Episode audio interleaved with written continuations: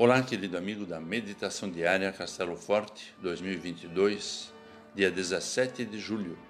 Hoje eu vou ler o texto de Daniela Hack com o título Dar-se tempo para ouvir. Marta tinha uma irmã chamada Maria, que assentada aos pés do Senhor ouvia o seu ensino, conforme o Evangelho de Lucas 10, versículo 39. O que você ouviu nessa última semana? Música, podcast, live, meditações? Há algo que você fez parar para ouvir?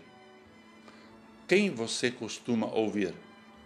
Aliás, você ouve alguém? Nosso tempo não está tão distante do tempo de Jesus, de Marta e Maria. Há muito que fazer e não há tempo a perder como diz um ditado popular. Nossa cultura valoriza o capital. Somos o que produzimos e consumimos. Maria não estava errada e tampouco está quem não consegue sentar-se para ouvir alguém ou participar de um culto online, por exemplo. A postura de Marta aponta para o servir. Mesmo em meio à cultura severa da época, Jesus hospedou-se na casa de Marta e Maria.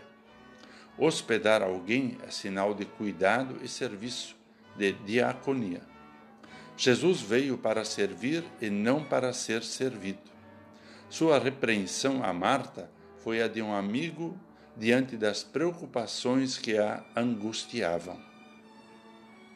A pandemia tirou-nos tempo de convívio com outras pessoas, de viajar e conhecer culturas diferentes, de lazer, de vida. Em muitos lares, obrigou pessoas a partilhar do mesmo tempo e espaço.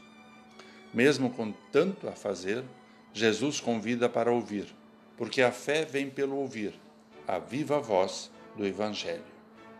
Quando ouvimos essa voz, algo extraordinário e profundo acontece. A fé é fortalecida e isso não pode ser tirado. Dar-se tempo para ouvir, eis o convite de Jesus. O ouvir nos aproxima de Deus, das demais pessoas, da natureza, de nós mesmos e de nós mesmas. Vamos orar. Deus de amor, louvado sejas por nos capacitares, enviares para servir em amor Ajuda-nos a dar o devido tempo para ouvir a tua viva voz, que é de justiça, bondade e paz. Guarda-nos nesta semana, em nome de Jesus, que nos visitou e ensinou. Amém. Aqui foi Vigan Decker Júnior com a mensagem do dia.